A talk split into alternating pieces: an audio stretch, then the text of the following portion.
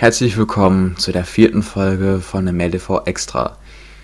Heute mit einem, ja, tatsächlich schon eher erwarteterem Video als die letzten beiden Male, nämlich mit dem Jahresrückblick, wenn man es überhaupt so nennen kann. Ne? Das habe ich auch schon ein paar Mal angekreidet. Es ist nicht wirklich ein Jahresrückblick in dem Sinne, aber ne, bezieht sich halt so auf die Filmstarts der letzten Zeit auf Streaming-Portalen und auf Kinoebene. Auf Kinoebene gab es ja, glaube ich, so dieses Jahr fast gar nichts außer Tenet, was wirklich groß anlief, wenn ich mich nicht täusche. Tenet war, glaube ich, so wirklich mit das einzige. Und deswegen habe ich mich einfach dazu entschieden, ein paar Sachen aus 2019 auch noch mit reinzunehmen. Die sind auch, glaube ich, wenn ich mich recht erinnere, nicht wirklich erste Hälfte 2019, sondern wirklich nur zweite Hälfte. Deswegen geht's noch. Ist so ein bisschen anderthalb Jahresliste. Naja, wir gucken einfach mal. Ich glaube, das geht schon so. Ähm, es wird auch Streaming mit eingezählt. Natürlich könnte man jetzt sagen, ja, 2020 gab es schon genug Streaming-Sachen, die man da jetzt auch hätte mit reinbringen können. Aber ich glaube, selbst da war jetzt nicht so viel los, dass man äh, eine 2020-Liste daraus machen könnte. Deswegen habe ich mich einfach dazu entschieden, ein bisschen weiter weiter nach früher zu gehen, weiter nach 2019 und dort dann auch ein paar Filme mit einzunehmen. Es sind, glaube ich, sogar fast keine aus 2020, wenn ich mich nicht täusche. Also schon so halb. Ne? Ihr werdet äh, gleich verstehen, was ich meine mit so halb, aber ähm, ansonsten tatsächlich fast gar nicht. Ne? Aber so 2020 hm, kam ziemlich wenig raus. Jedenfalls, was kann man so über die Liste sagen? Es gibt so ein paar Labels, die man da eventuell auflisten könnte. Einmal ein künstlicherer Blockbuster. Kein künstlicher, sondern künstlerischer. Der, ja, der werdet ihr mal sehen, ne? Könnten vielleicht auch einige wissen, was ich damit meine.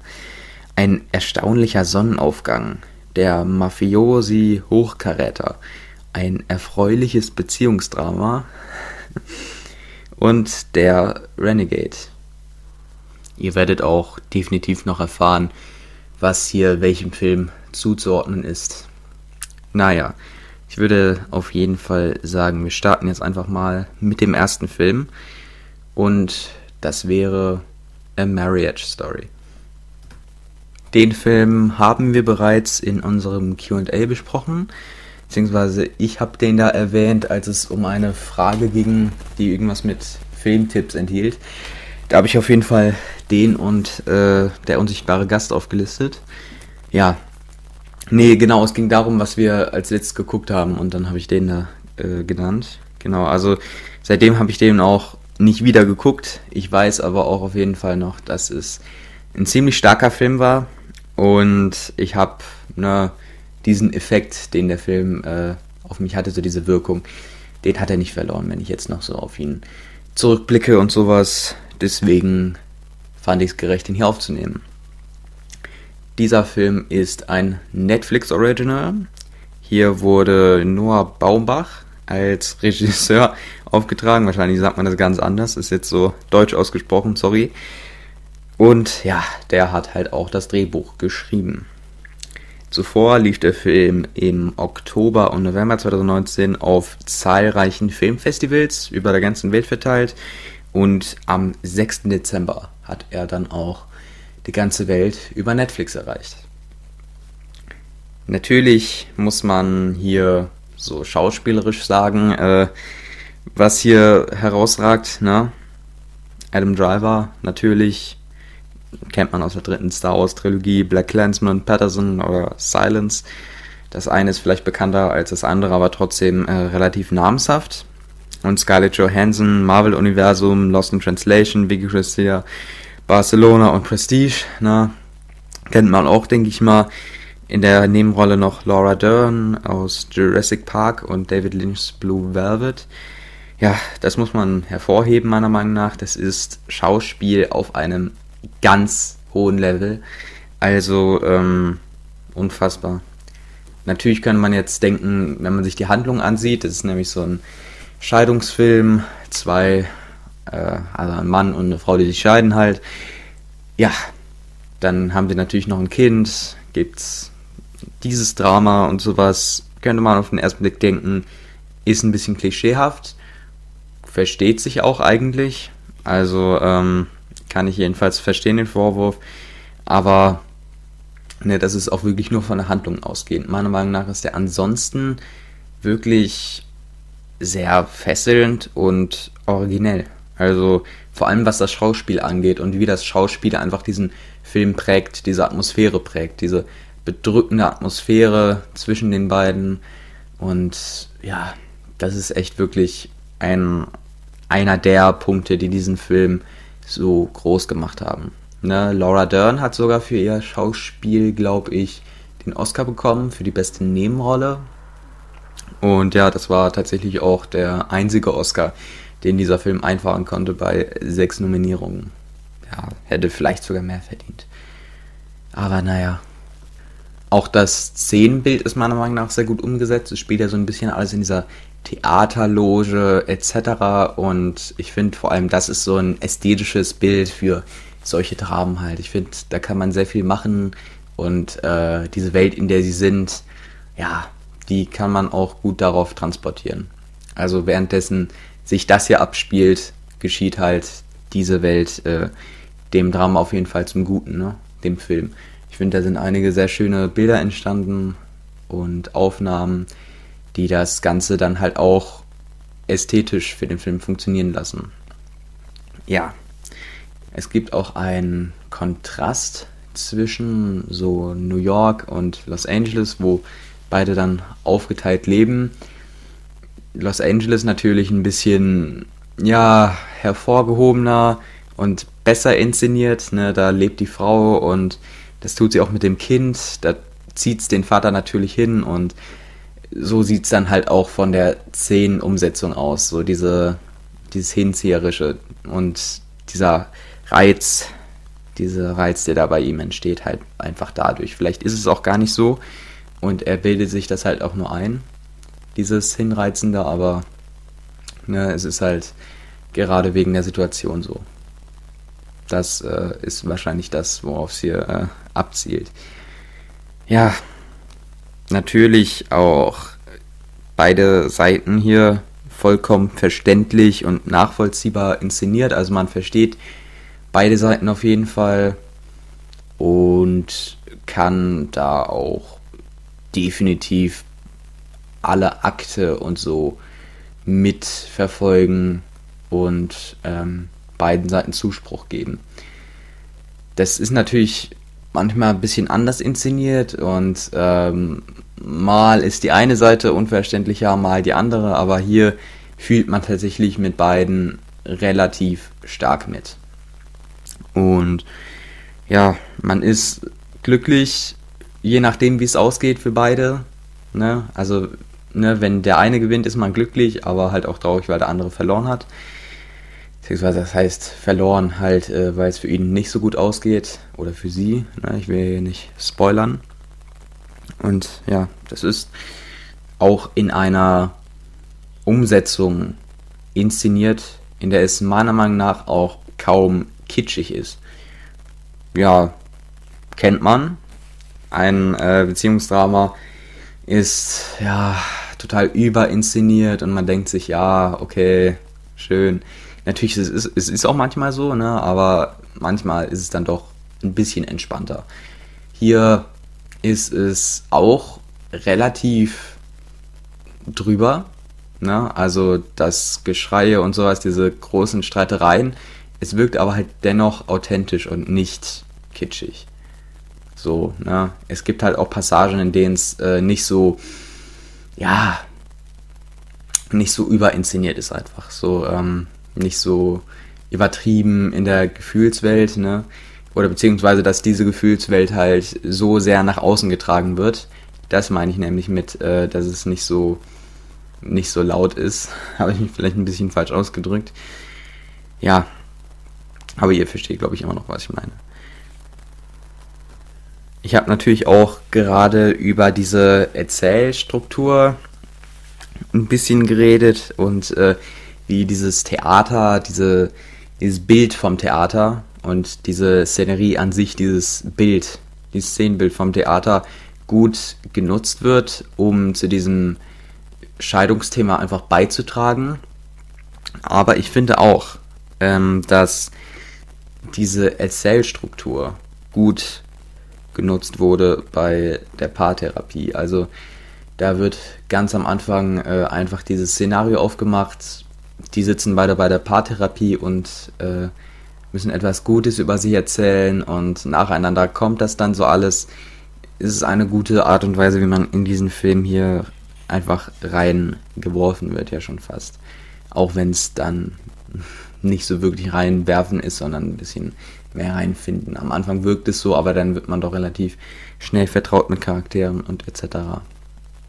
Auf IMDb hat der Film eine 8,0 erhalten, bei Rotten Tomatoes eine 8,8 mit 94% Übereinstimmung von Kritikerseite, aber auch bei Zuschauern eine 4,26 von 5 mit 85% Übereinstimmung. Aber auch nur wenigstens bei äh, verifizierten Zuschauern alle mit eingerechnet bringen den Film auf eine ein bisschen höhere Wertung. Also die, die auch nicht verifiziert sind. Metacritic bewertet den Film mit einer 94 von 100. Ist natürlich auch ein äh, ziemlich guter Wert. Ich würde den Film mit einer 8,5 von 10 bewerten, würde ich sagen. Als nächsten Film haben wir hier The Irishman der gehört natürlich zum Mafiosi-Hochkaräter. Und äh, ja, so einen ähnlichen Film mit großer Starbesetzung gab es zwar auch bei Once Upon a Time in Hollywood, aber ähm, auch wenn der ziemlich gut war eigentlich, fand ich The Irishman dann doch um Längen besser. Ich finde auch The Irishman hat meine Erwartungen getroffen im Gegensatz zu Once Upon a Time in Hollywood. Once Upon a Time in Hollywood hat halt ein bisschen schon meine Erwartungen untertroffen. Also ich dachte mir schon so, ja, könnte in Richtung 8,5 oder sowas gehen, aber war dann so 8, wenn nicht sogar 7,5. Daher, ja, na, ähm, erstens von der Bewertung her und zweitens auch der Irishman, der hat einfach auch meine Erwartungen getroffen. Er muss auch nicht immer übertreffen, das ist auch völlig okay, wenn der sie einfach trifft. Denn äh, in diesem Fall waren die Erwartungen auch relativ hoch. Ja, es ist schon wieder ein Netflix Original und es ist auch wieder 2019 erschienen. Aber ne, es zeigt auch wieder, dass 2019 da schon eher was los war als 2020. Ist, glaube ich, sogar eine Woche vor, vor A Marriage Story auf Netflix erschienen. Natürlich, man muss hier den Regisseur auflisten. Martin Scorsese hat hier Regie geführt. Hauptrolle ist Robert De Niro, bekannt aus Der Pate 2, Goodfellas, die durch die Hölle gehen wie ein wilder Stier, Es war mal in Amerika, Casino, etc. Und äh, noch ein anderer, Al Pacino, Der Pate 1 und 2, Scarface und The Stash, Carlitos Way, Glenn, Glenn Gary, Glenn Ross und Joe Pesci, Goodfellas wie ein wilder Stier, Casino, der gute Hürde und mein Wetter Weenie. Ich wollte einfach irgendeinen Film raussuchen, der nicht auch noch mit Robert De Niro ist. Ja, er spielt hier tatsächlich auch seit zehn Jahren wieder mal etwas. Also Joe Pesci, ein Langzeitfilm beziehungsweise, ist äh, auch relativ interessanter Fakt. Denn äh, sogar Harvey Keitel spielt hier mit. Ne? Also Hexenkessel, Taxi Driver, Reservoir Dogs, Pulp Fiction oder From Dusk Till Dawn. From Dusk Till Dawn. Ja, ne? Und ja, es gibt dieses Treffen schon. Al Pacino und Robert De Niro in Heat aus 1995. Und ja, hier äh, wurde tatsächlich auch eigentlich schon die Erwartung von so einem Zusammentreffen erfüllt. War auch damals ein relativ großer Moment, als das passiert ist. Und ja, hat sich auf jeden Fall äh, hier erwürdigt. Ein Film, meiner Meinung nach, der in härtere Gangarten schlägt, auf jeden Fall, so wie sich's auch gehört bei solchen Filmen, aber tatsächlich auch in ein paar melancholischere Ebenen schon fast. Dazu äh, aber gleich mehr. Und äh, ja, wer das Ende sieht, der weiß auf jeden Fall, wovon ich rede. War relativ unerwartet und auch definitiv schon mal ein bisschen was Neues. Also hätte ich äh, so, so unbedingt jetzt eigentlich nicht erwartet. Ist auf jeden Fall auch eine ganz schöne Abwechslung. Die spannendste Handlung war meiner Meinung nach der Aufstieg von Robert De Niro, der hier einen Fleischtransporter spielt, äh, der sich, ne, wie gesagt, immer weiter hochkämpft und danach für den Bürgermeister Geschäfte erledigt. Ne, äh, dazu dann aber auch mehr. Äh, Im Film selbst natürlich. Ich werde das jetzt nicht so wirklich verraten. Ja, das passiert dann in drei Stunden. Damit ist das natürlich ein wahrer Epos schon, wird aber dennoch nicht langweilig, hat keine Füller und jede Sekunde hat eigentlich seine Daseinsberechtigung. Schöne Bildhaftigkeiten füllen das natürlich auch Kontraste zwischen mehreren Szenarien von Vergangenheit und Zukunft. Robert De Niro und Al Pacino bringen natürlich große Leistungen einzeln zusammen und tragen natürlich auch zu dieser Stimmung des Films insgesamt bei. Ne? Mit ihrer Art einfach, da füllen sie den Film. Die Handlung ist klug geschrieben, auch ähnlich wie der Part 2 mit Vergangenheit und Zukunft verknüpft. Und auch da äh, lässt sich das wahrscheinlich leichter verrichten, weil es halt über drei Stunden geht. Ne, war ja auch äh, mit Robert De Niro und Al Pacino, halt nur in verschiedenen Zeitebenen, aber naja, da hat Robert De Niro ja den Vater von Al Pacino gespielt, deswegen, ja, schon ein bisschen ähnlich.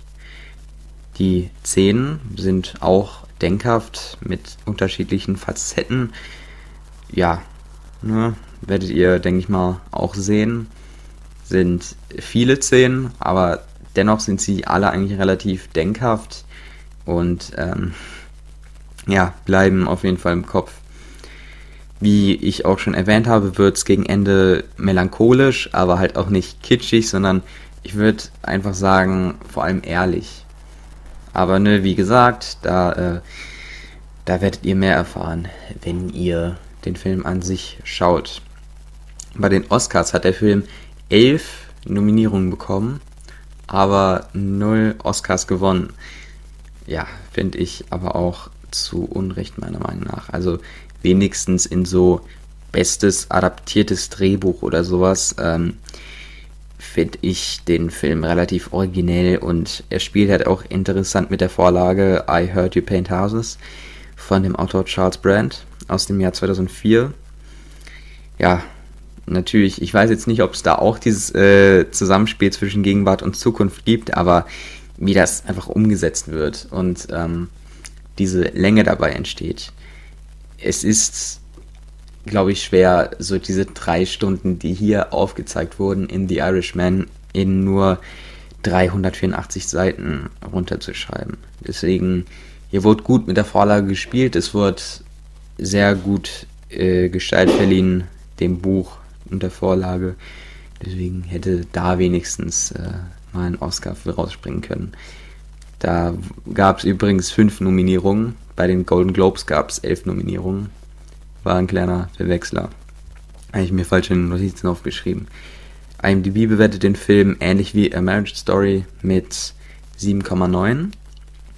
Gerade so nicht genug wie Top 250 der Plattform, aber äh, Rotten Tomatoes ist da mit 8,8 und äh, 95% positiver Übereinstimmung doch ein bisschen äh, erhälter vom Film.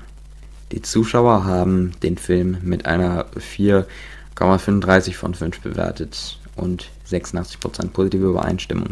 Metacritic mit 94 von 100. Wieder ein sehr hoher Score. Und ja, ähnlich äh, wie Oder tatsächlich gleich wie A Marriage Story. Ich persönlich bewerte den Film mit einer 8,5 von 10 und äh, jetzt so gedanklich und systemaufbrechend würde ich dem, denke ich mal, sogar eine 8,75 von 10 geben. Naja, der nächste Film. Auch angesprochen im MLTV QA haben wir als ein Filmwunsch ähm, Joker. Ich habe ihn ähm, ein bisschen später als Person 2 geguckt, aber ne, ähm, Person 2 hat mir da auch auf jeden Fall geraten, den Film mir zu Augen zu führen. Habe ich gemacht, habe da sogar die DVD für gekauft, weil es den nirgendwo im Streaming gab. Und ja, das hat sich auf jeden Fall gelohnt. Ist wirklich ein extrem guter Film. Und äh, was Superheldenfilme angeht, ja eh. Aber dazu kommen wir später. Jedenfalls habe ich auch, ja, beim ersten Trailer meiner Meinung nach ein bisschen weniger erwartet. Da habe ich mir gedacht, ja, ist okay, erwarte ich jetzt tatsächlich nicht allzu viel. Ähm, man weiß ja, glaube ich, so, wenn man DC verfolgt, das ist da tatsächlich auch manchmal niedrigere Trefferquoten gibt ab und zu. Und ja, jetzt so Joker, ganz neuer Film, bindet sich von allem weg, was bisher so im DCU vorkam, wirklich. Und ähm, ja, ich dachte mir, eventuell ist das jetzt einfach wieder ein neuer Versuch von DC, äh, irgendwie Anschluss an das MCU zu finden. Vielleicht ein bisschen künstlerischer, aber naja, wahrscheinlich wird er jetzt ähm, nicht allzu sehr über den Durchschnitt äh, hinauswachsen, dachte ich mir. Beim zweiten Trailer dachte ich mir aber auch wirklich, ähm, was ist das denn bitte? Also das kam mir wirklich so vor, als hätte das Potenzial, so The Dark Knight abzulösen vom besten DC-Film.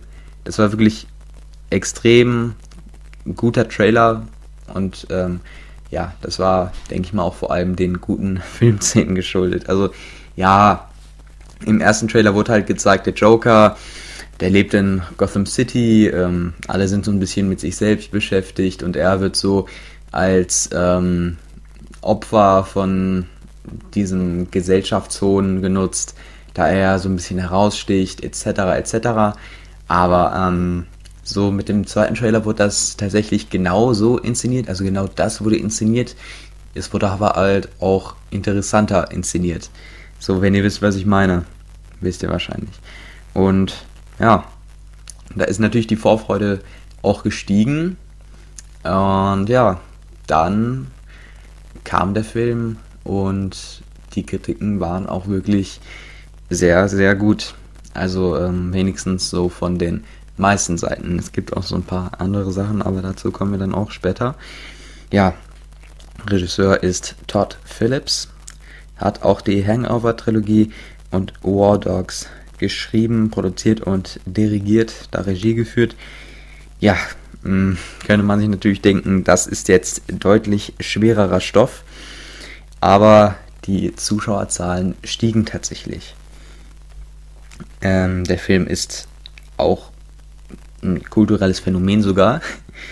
Der Joker ist wie im Film ein Symbol, um auf gesellschaftliche, durch den Kapitalismus verursachte Ungleichheiten ohne Furcht vor Konsequenz oder jeglichen Rückhalt äh, halt aufmerksam zu machen. Hat er auch geschafft, meiner Meinung nach. Also, ähm, na, wenn das vor allem so etwas bei den Leuten hervorruft, dann weiß man, da hat der Film einiges gut gemacht ich habe mir am Anfang tatsächlich ein bisschen gedacht, okay, so ein Film, dass der jetzt beliebt ist bei der öffentlichen Masse, interessant, aber so, äh, je weiter ich mir den Film angesehen habe, desto mehr habe ich es verstanden.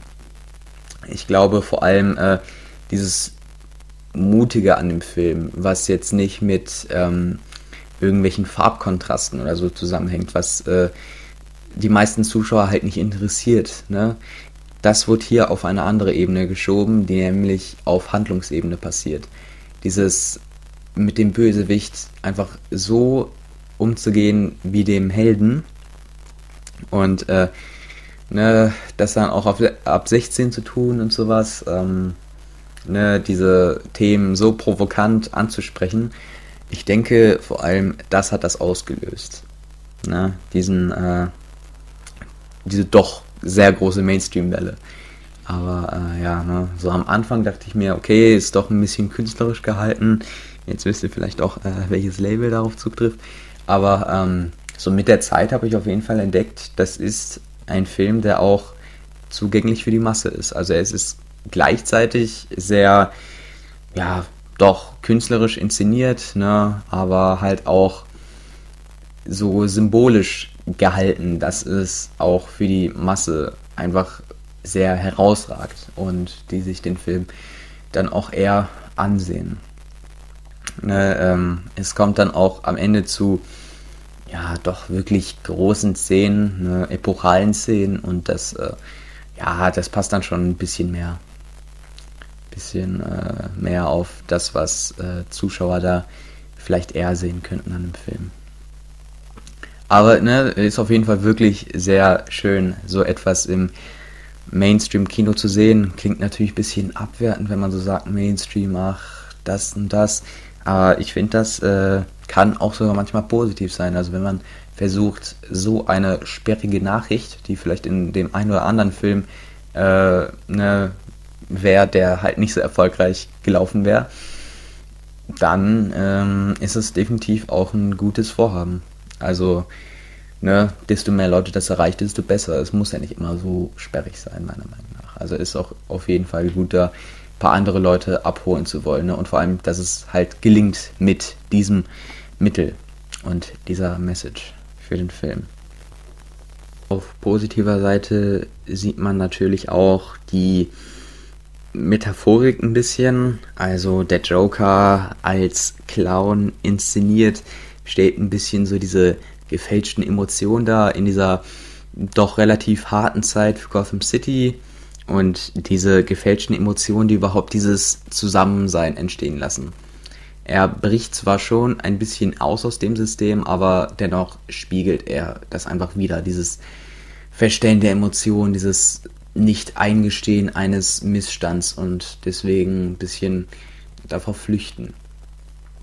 Und das tut er auf jeden Fall auf so eine offensichtliche und überspitzte Weise, dass äh, die Gesellschaft da allgemein natürlich nicht mit viel anfangen kann. So anfangs wenigstens. Ne? Ähm, das ist auf jeden Fall auch ein bisschen Spoiler. Ja, der Wayne Enterprises Konzern ist hier der größere Missstand äh, in der Gotham-Unterschicht verantwortbar, für verantwortbar und ähm, ja, die Gesellschaft unterliegt halt Thomas Wayne, genau, Thomas Wayne und äh, schließt sich diesem System an, das er kreiert. Ne, wie gesagt, Ausreißer äh, werden da erstmals belächelt, obwohl sie äh, das System selbst nicht länger aushalten. Also die, die halt äh, solche Sachen belächeln. Und ähm, ja, finde, dieser Missstand, dieses Allgemeine mit Kombination von äh, menschlichen Gefühlen an sich und was das für eine Psyche erzeugen kann, stellt Joaquin Phoenix, äh, bekannt aus Gladiator, The Master und Walk the Line, mit voller Bravour einzigartig und vergleichbar mit Heath Ledger dar. Ne? Auch wenn die Performance äh, paar Unterschiede zu der von Heath Ledger aufweist.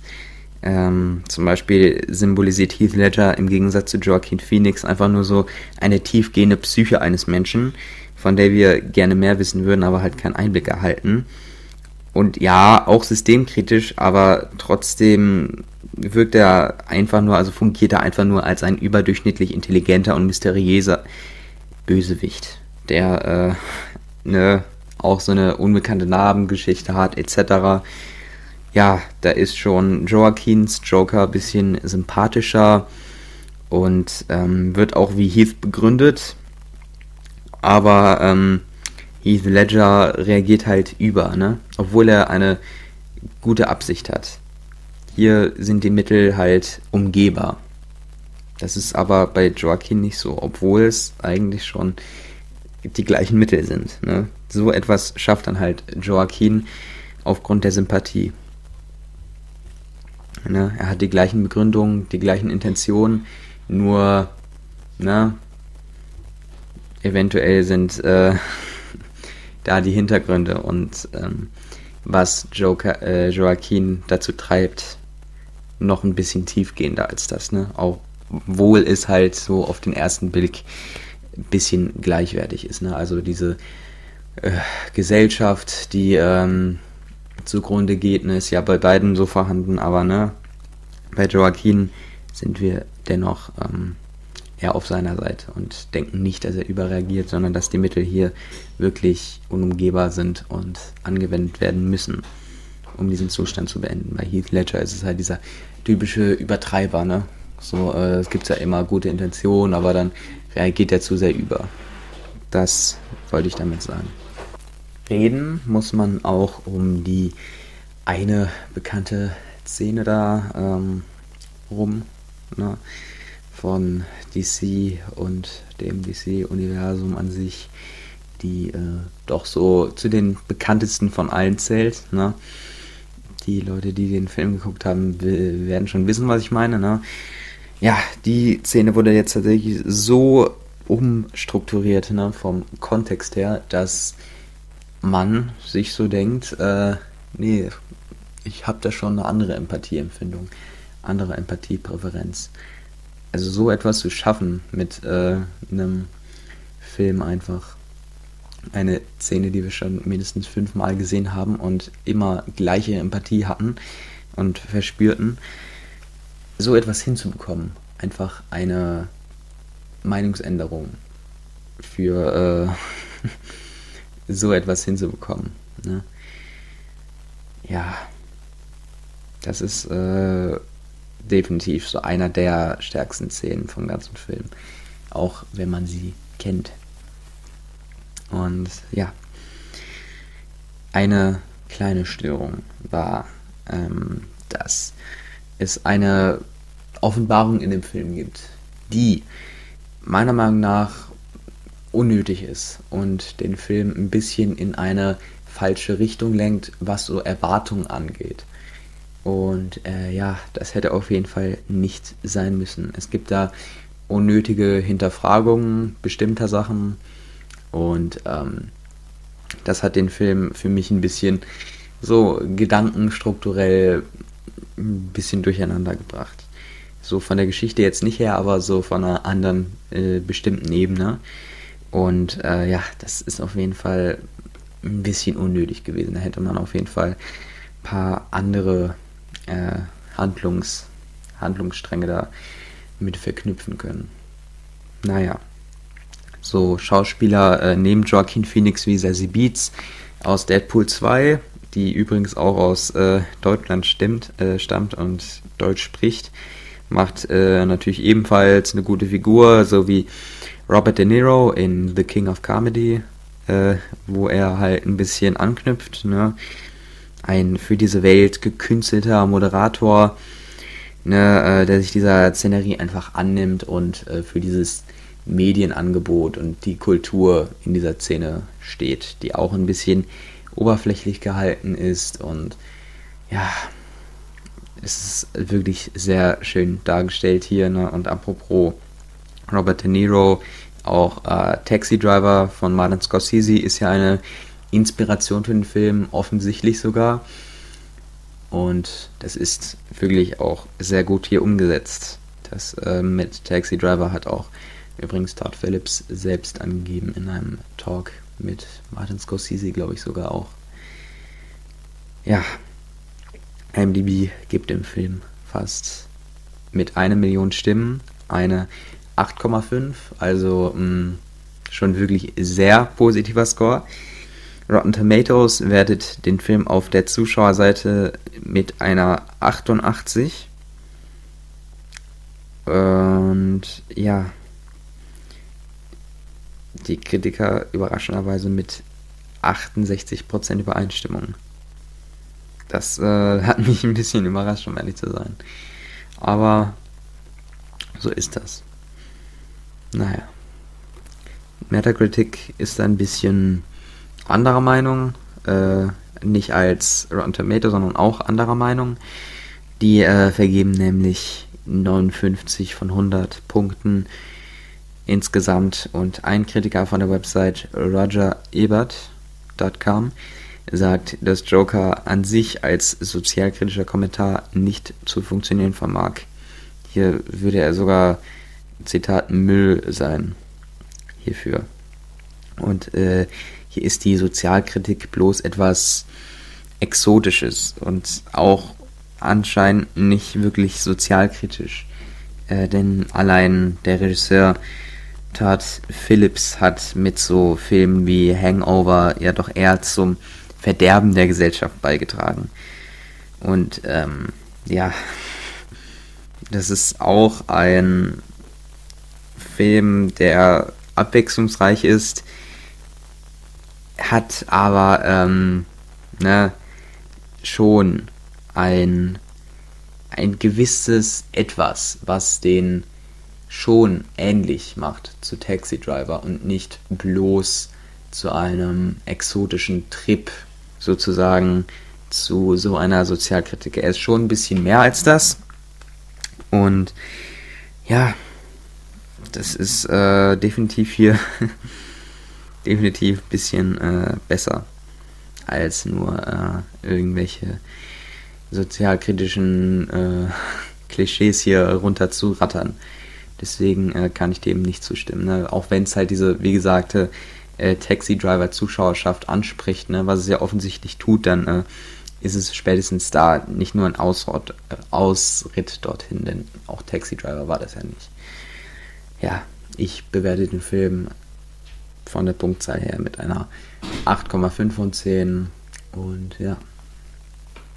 Als nächsten Film haben wir hier Parasite, den ersten nicht-amerikanischen Film auf dieser Liste.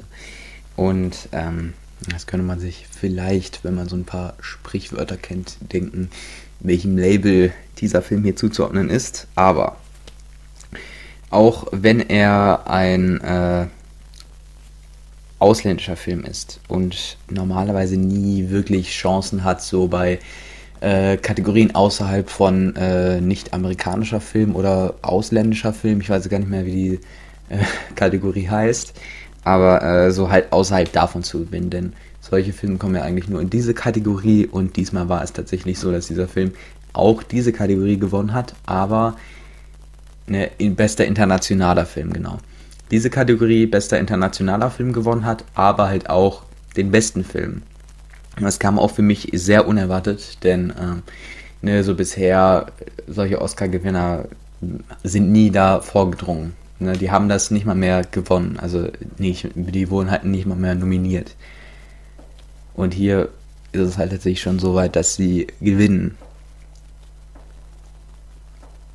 Das äh, steht auf jeden Fall schon für eine, äh, ja, für eine eventuelle Entwicklung, die äh, ein Türöffner darstellen könnte für andere Filme, die eventuell auch in diese Kategorie mit aufgenommen werden in Zukunft. Ne?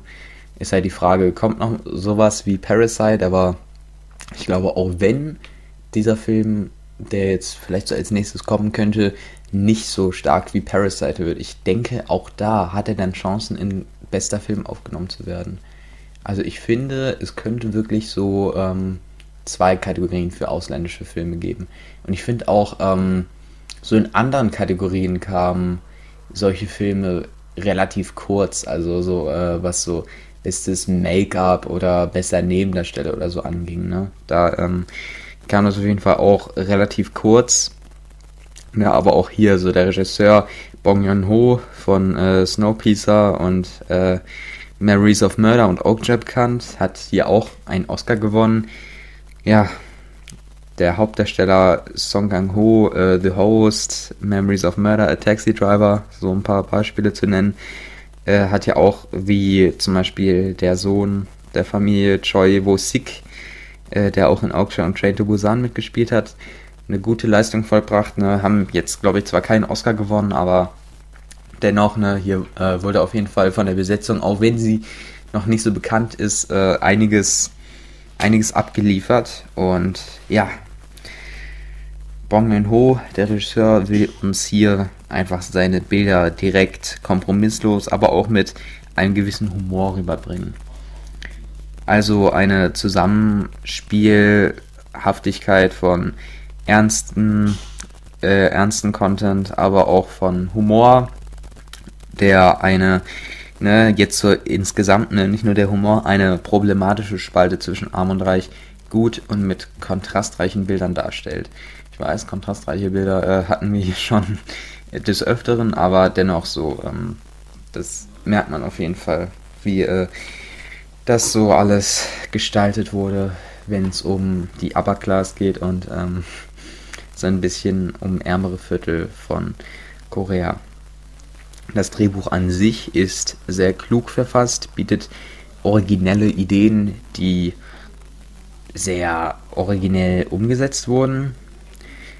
Und ähm, ne, auch ein paar Kamerafahrten zum Beispiel äh, wird man auch sehen können, dass es sehr originell umgesetzt. Vielleicht gab es das auch schon mal, aber hier ist es auf jeden Fall auch nicht schlecht. Und äh, wie gesagt, so diese Idee, dass eine Familie äh, in ärmeren Zustand die Gelegenheit nutzt, äh, von einem Sohn halt aus, da ein paar Stellen zu bekommen äh, für das Haus. Ne, und wie das dann halt umgesetzt wird. Äh, so auch auf Humor, äh, humoristischer Ebene, auch wenn es tatsächlich gar nicht mal so witzig ist, so teilweise ähm, wieder einige Leute ihren Job verlieren. Ja, das ist wirklich sehr schön anzusehen. Und der äh, Song Kang-ho, der Vater äh, der Parasite, der Parasitenfamilie, ja, der, äh, der überzeugt auf jeden Fall am meisten. So, äh, er ist zwar nicht die wichtigste Person, also er ist tatsächlich eher so im Hintergrund, aber trotzdem trägt er wirklich sehr viel dazu bei zum Film und ähm, der Darstellerleistung an sich. Die Geschichte wird mit seiner Laufzeit auf jeden Fall deutlich obskurer und äh, damit tatsächlich aber auch fesselnder und psychischer. Und ja, gegen Ende natürlich äh, schon wahres Massaker, ne, sowohl von der Gewalt als auch vom Ideenreichtum und der Psyche, ne, auf diese Psyche gehende Szenerie und die Spannung, da ist das auch drauf zurückzuführen. Diese abgrundtiefe Ebene von Menschen waren am Ende, ja, das ist äh, natürlich ein großer Höhepunkt für äh, Filmszenen aus dem Jahr 2019 oder 20. Ich glaube, der ist ja sogar noch ein bisschen älter. Ne? Also schwer, schwer solche Filme äh, irgendwie zuzuordnen. Ne? Vor allem jetzt so in dieser Zeit, ne?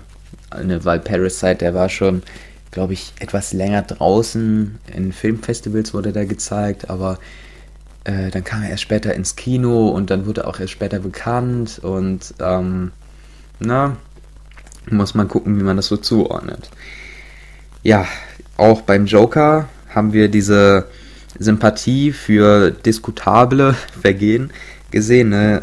Und äh, dennoch würde ich sagen, so der Begriff Parasit war jetzt nur so für eine Szene zutreffend und äh, wirkt ein bisschen, ja, bisschen mit reingeschoben. Aber ähm, ne, wie gesagt, so wie beim Joker schreckt das nicht von einer zu empfindenden Sympathie und Empathie gegenüber der im Mittelpunkt stehenden Leute, Hauptpersonen, Hauptakteure ab. Niemand sollte auch davon abgeschreckt sein, so fernöstliches Kino in seinen Sehplan mit einzufügen. Da gibt es auch nicht nur so Filme wie Parasite, sondern Old Boy, Memories of Murder oder I Saw the Devil. Das ist äh, definitiv hier kein äh, mageres Angebot. Ne? Ja, IMDb bewertet den Film mit über 500.000 Wertungen, äh, mit einem Score von 8,5 Rotten Tomatoes mit äh, 9,4 und 99% Übereinstimmung bei den Top-Kritiken. Das äh, auch nochmal so, ein, äh, so eine Abspaltung von den eigentlichen Kritiken. Ist das sogar 100% positive Übereinstimmung. Und ja, Zuschauer bewerten den Film bei Rotten Tomatoes mit 4,51 von 5 und 90% Übereinstimmung positiverseits. Ja, und Metacritic vergibt hier sogar eine 96 von 100. Ich bewerte den Film mit einer 9 von 10. kommen wir jetzt zu dem wohl umstrittensten Film in dieser Liste, den wohl einige Leute hier nicht mit reingetan hätten. Wer weiß, vielleicht sogar in eine Liste, äh, die Gegenteiliges besagt, nämlich so schlechteste Filme. Das könnte sogar sein, ähm, denn der Regisseur hat tatsächlich schon äh, einen Film gemacht, den es in beiden Varianten gab. Also einmal beste Filme und einmal schlechteste. Deswegen äh, scheint hier relativ realistisch. Der Film schlägt nämlich in gleiche Kerben. Hier ist die Rede von Robert Eggers Der Leuchtturm. Ne, wie gesagt, von jeglichen Filmkritikern unterschiedlich aufgenommen und einer der ersten und einzigen Filme, die sich alter Technik bzw. Filmprojizierungsmittel bedienen und das in einem sogar noch kleineren Bildformat als äh, das 4 zu 3. Ja, dadurch kommt es natürlich 20er Jahre typisch rüber und ähm, ja, natürlich ist es nicht unüblich, dass so etwas benutzt wird wie äh, eine Schwarz-Weiß oder sowas. Ne? Das gab es ja auch schon zum Beispiel in äh, The Artist oder sowas aus 2012. Ja, also ist nicht untypisch, aber dennoch so, ich denke vor allem mit dem Bild, Bildformat ne, und äh, dem Setting, das ja auch noch ein bisschen anders gewählt wurde. Äh, es macht schon einen Unterschied und ist relativ originell und traut sich was. Ja, Regie führt hier Robert Eggers, welcher ebenfalls äh, The Witch gemacht hat, der Film, über den ich gerade geredet habe. Auch wirklich sehr umstritten. Also einige finden ihn wirklich total schlecht. Also äh, so 0 vor 10 Bewertungen habe ich da teilweise gesehen. Manche sagen aber auch, dass es so einer der besten Horrorfilme der letzten 10 Jahre ist. Also ähm, es gibt unterschiedliche Meinungen. Das kann man festhalten. Die beiden Hauptrollen nehmen hier Willem Dafoe, also aus Spider-Man, der englische Patient oder das Kartell, und Robert Pattinson, äh, kennen vielleicht einige, äh, welcher aus der Twilight-Trilogie bekannt ist, aber noch einen größeren Stellenwert in der Filmlandschaft erhält. Immer größeren, meine ich. Und zu sehen ist er dann halt auch in The Batman bald, in Tenet gerade. Und ähm, ja, jetzt in diesem alles andere als gewöhnlichen Kinofilm. Ich habe ja schon mal über Robert Pattinson in Tenet geredet.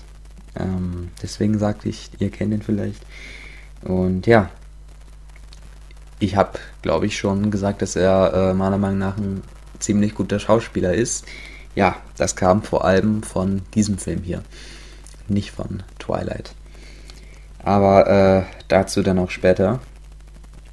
Ne, ähm, ich finde, nicht nur das Äußerliche in der Leuchtturm ist sehr exotisch und originell gewählt.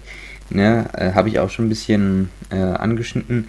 Die Art und Weise, wie die Handlung sich anbahnt und wie in den Film eingeführt werden. Mit friedlichem, aber auch mysteriösen und ein, eigenartigen Eindruck der Umwelt, der einen Unbehagen auslöst. Ne? Sowas ist, denke ich mal, einzigartig und dass auch diese Gefahr, die definitiv vorhanden ist, die wir aber nicht sehen, äh, ne, einfach adressiert wird, ne, das gab es auch noch nicht. Ne? Also wird nicht benannt, ist aber deutlich präsent und lässt uns unwohl fühlen. Ähm, das habe ich wirklich noch nie gesehen. Wer den Film sieht, der kann, denke ich mal, äh, das nachvollziehen. Ne? Die Atmosphäre liefert einfach eine Gefahr und wir wissen, sie ist da, aber es passiert nichts in diese Richtung. So äh, fast den ganzen Film über nicht.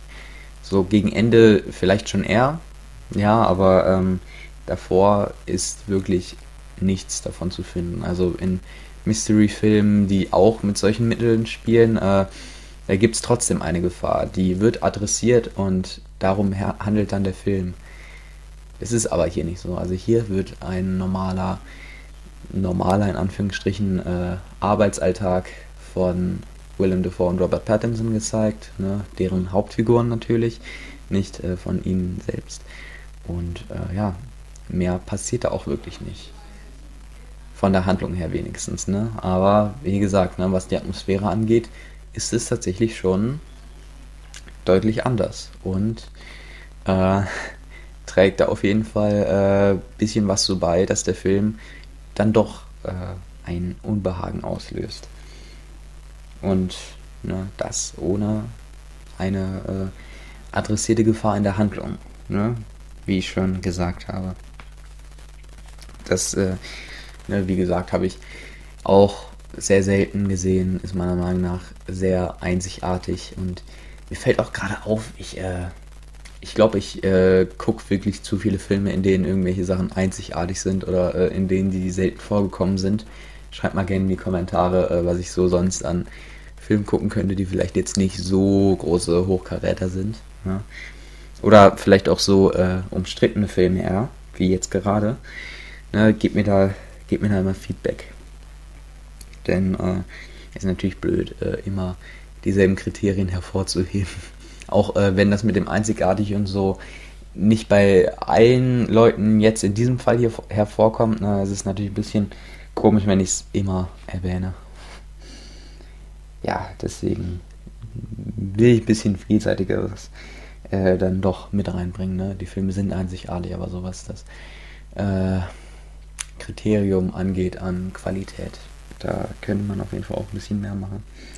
Na, wie gesagt, ähm, ihr könnt, glaube ich, immer noch Person 2 anschreiben. Der wird auf Instagram aktiv sein. Wenn nicht, dann schreibt ihr einfach in die Kommentare. Da lese ich dann zur Not auch. Und ja, oder was heißt zur Not? Ich lese da auch immer. Wie ihr wollt. Jedenfalls zu der Heranführung in den Wahnsinn der beiden Protagonisten. Na, da muss nicht viel gesagt werden. Wir werden mitgeführt und erleben das nicht nur, Ne, also man sieht ja vielleicht äh, irgendwelche Aufnahmen manchmal von irgendwelchen Leuten, die da immer mehr in die Psyche reingetrieben werden und ähm, können das vielleicht aber manchmal auch nicht so nachvollziehen. Hier ist das aber schon eher so. Hier wird man einfach auf diese Reise mitgenommen. Man weiß genauso wenig wie Robert Pattinson, aber halt auch äh, genauso wenig über ihn. Ja, also das ist eine sehr interessante Kombination aus Wissen, das wir haben, aber auch nicht haben und auf welcher Seite das dann aufkommt. Deswegen, äh, ne, wie gesagt, jetzt habe ich es gerade ein bisschen kritisiert, dass ich das sage die ganze Zeit, aber einzigartig, ne? Das zeichnet diesen Film vollkommen für mich aus, ne? Genauso halt wie dieser Trieb in den Wahnsinn, den wir mit begleiten und äh, auch ein bisschen mitfühlen, ne, wenn man sich auf den Film einlässt. Natürlich könnte man ähm, da auch ein bisschen aussteigen, ne? Ähm, wenn man es nicht schon an äh, den Mitteln an sich tat. Ne? Also wenn man da nicht schon ein bisschen abgeschreckt war, dann wird man spätestens da ein bisschen Abschreckung erleben und vielleicht nicht wirklich alles mitfühlen können und auch somit nicht miterleben können, was da so eigentlich passiert auf gedanklicher Ebene. Deswegen, naja, ist auf jeden Fall wichtig, sich auf die Handlung auch wirklich einzulassen und wie absurd das auch manchmal erscheint. Ich denke, wenn man sich wirklich hineinversetzt, dann ähm, das ist schon wirklich eine Wucht teilweise. Das ist unfassbar, wirklich. Die Schauspielerleistung, ne, wo wir jetzt gerade bei unfassbar sind, ist äh, von Seiten Willem Dafoes, aber auch Robert Pattinsons aufs äußerste groß gelungen, emotional ergreifend und auch durch den Film hindurch abwechslungsreich. Also ähm, spätestens da hätten eigentlich schon so die Oscars an die beiden gehen sollen, meiner Meinung nach. Ich weiß jetzt ehrlich gesagt nicht mehr, wer die Oscars 2020 in der besten Hauptrolle gewonnen hat, aber die beiden hätten es auf jeden Fall verdient. Wer von beiden ist äh, mir jetzt auch nicht so ganz äh, klar, aber wenn man da so ein bisschen näher drauf schaut, dann könnte man vielleicht, auch wenn es eine sehr schwere Entscheidung ist, äh, zu einem Punkt kommen. Der Film besteht auch in seinem Grundgerüst, nämlich daraus, äh, den eigentlichen Horror ne, gar nicht passieren zu lassen. Die Gefahr ist, wie ich schon gesagt habe, nicht zu sehen. Und ja, man könnte sagen, das ist schon ein Vergleich zu Alien von Ridley Scott, ne? aber äh, ne, im Gegensatz zu diesem im Jahr 1973 erschienenen Film wird hier, denke ich mal, auch manchmal ausgelassen, dass sie, ne, wie gesagt, nicht zu sehen ist, aber halt auch keinen, also einen Körper besitzt. Der wird zwar nicht gezeigt, ne, aber halt so gedanklich. Da weiß man schon, ähm, was da so ein bisschen zu erwarten ist. Ne? Man weiß jetzt nicht, welche Form und so, aber man weiß, da ist etwas. Und man weiß, was es ist. Man weiß halt nur nicht, wie es äh, wirklich aussieht sozusagen. Ne? Deswegen ist das auch damit nicht vergleichbar. Und äh, wo wir auch jetzt gerade bei Vergleich mit anderen Filmen sind, finde ich auch so ähm, in dieser Realitäts- und Fiktionalebene, ne, die da auch vorkommen wird. Ähm, so, ich finde, das ist auf einem Level mit so Inception, Matrix, ne, da gibt es ja auch immer diese Fragen, was ist Realität und was nicht. Und das wird hier auch nochmal auf eine dritte Ebene gehoben. Ne? Matrix hat das schon mal gemacht auf eine originelle Art und Weise, Inception auch und der Film hier halt auch. Und dafür hat er meiner Meinung nach auch ähm, den gleichen Respekt verdient wie die beiden vorher erwähnten Filme. IMDb bewertet den Film mit einer 7,5, Rotten Tomatoes mit einer 8,0 und 90% positive Übereinstimmung. Die Zuschauer bewerten ihn mit einer 3,79 von 10, ja, und 72% positive Übereinstimmung. Metacritic gibt dem Film eine 83, aber ähm, ne, wie gesagt, hier ist auch, äh, wenn man sich die einzelnen Kritiken ansieht, eine große Spaltung zwischen den Kritikern vorhanden und äh, ne, das wird auch wahrscheinlich bei Robert Eggers immer so bleiben, wenn man ganz ehrlich ist. Ne? Der wird wahrscheinlich immer darauf gehen, dass man da schon eine gewisse Spaltung erzeugt. Ich bewerte den Film jetzt so offiziell gesehen mit einer 9 von 10, aber äh, gedanklich kann das auch als eine 9,25 angesehen werden. Ja, was soll man sagen? Also Soul und Tenet, ne, deswegen so halb 2020 habe ich ja schon gesagt. Die sind auf jeden Fall auch in der Liste. Die beiden Filme habe ich allerdings schon etwas ausführlicher besprochen. Wer das sehen will, der kann da ruhig auf die Infocard klicken oder wo auch immer ich das verlinke. Äh, wer das äh, sonst nicht finden kann, der kann auch auf den Kanal gehen, da sind die Videos halt auch. Oder ähm, die MLTV Podcast Playlist. Da sind nämlich alle im LTV Folgen auf dem Hauptkanal, wie auch die im LTV Extra Folgen. Und ja, da kann man auf jeden Fall sich das nochmal alles hier ansehen, was wir bisher fabriziert haben. Genauso wie Soul und Tenet, die hier auch definitiv in der Liste mit einzuberechnen sind. Ja, mm, wenn ihr wollt, dann folgt uns, ne, wie gesagt, auch gerne auf Instagram, habe ich ja gerade darauf hingewiesen. Auf Spotify sind wir auch zu finden, genauso wie auf Apple Music, Deezer und vielen anderen Podcast-Plattformen bzw. Plattformen, auf denen man Podcasts hören kann. Und ja, unsere IMDb-Liste könnt ihr auch gerne mal äh, ansehen. Da äh, sind alle Filme eingetragen, die wir bisher bewertet haben und auch in der Reihenfolge nach der höchsten Bewertung sortiert. Ja, ne, auch schon erwähnt, der Hauptkanal, da könnt ihr auch gerne folgen abonnieren und äh, vielleicht auch Glocke aktivieren, damit ihr nichts mehr verpasst. Genauso wie hier, ne? Ich werde jetzt nicht äh, meinen Kanal hier außer Acht lassen. Beziehungsweise meinen Kanal. Ich weiß, vielleicht kommt hier auch auf dem LTV2 äh, bald mal wieder was mit Person 2. Ähm, Wäre auf jeden Fall schade, wenn nicht. Vielleicht kommt dieses MLTV Extra Format hier äh, nur mit mir, aber so auf dem MLTV 2 Kanal kommt äh, noch ein bisschen was mit Person 2 ich weiß nicht genau, wie wir das sortieren werden und strukturieren werden. Aber das wird sich schon irgendwie finden. Und ja, ne, ihr wisst jetzt, was ihr zu tun habt. Ich habe schon äh, auf die sozialen Medien hier äh, hingewiesen. Und ja, das war auf jeden Fall jetzt mal endlich dieser Jahresrückblick, den ich nicht immer wieder ankündigen muss, sondern den ich jetzt auch endlich mal hier mit euch teilen kann. Also, bis zum nächsten Mal, was auch immer das nächste Video sein wird.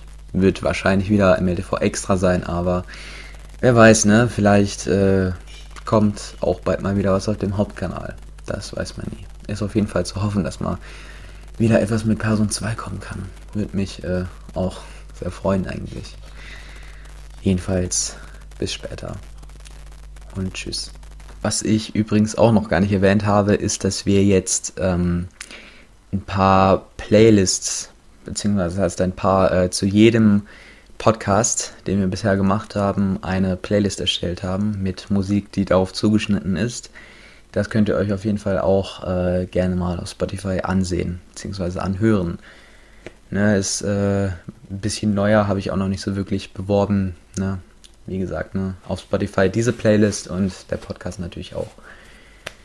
Ich habe die Playlist zwar noch nicht für die anderen Streaming-Dienste, aber ähm, wenn ihr vielleicht nur einfach guckt, was in dieser Spotify-Playlist ist und das dann auf euren Streaming-Diensten sucht, dann äh, klappt das auch schon. Ne? Der Podcast ist ja wahrscheinlich auch auf jeder Streaming-Plattform. Außer Amazon, glaube ich. Ja, nee, doch, bei Amazon Podcast ist sie. Ja, nee. Da habe ich mich vertan. Wir sind, glaube ich, auf jedem Streaming-Dienst, also sollte kein Problem sein. Ja, jetzt aber wirklich bis später. Und äh, wie gesagt, geht auf alle anderen Social-Media-Seiten und ne, guckt auf jeden Fall beim Podcast hier nach, was es alles andere noch gibt. Ja, ihr könnt ihn auf Spotify und den anderen Streaming-Diensten sowie auf YouTube dann euch zu Gemüt führen. Ja. Und uns natürlich auch auf Instagram folgen. Bis später und wir sehen uns im nächsten Video. Jetzt, wie gesagt, aber wirklich.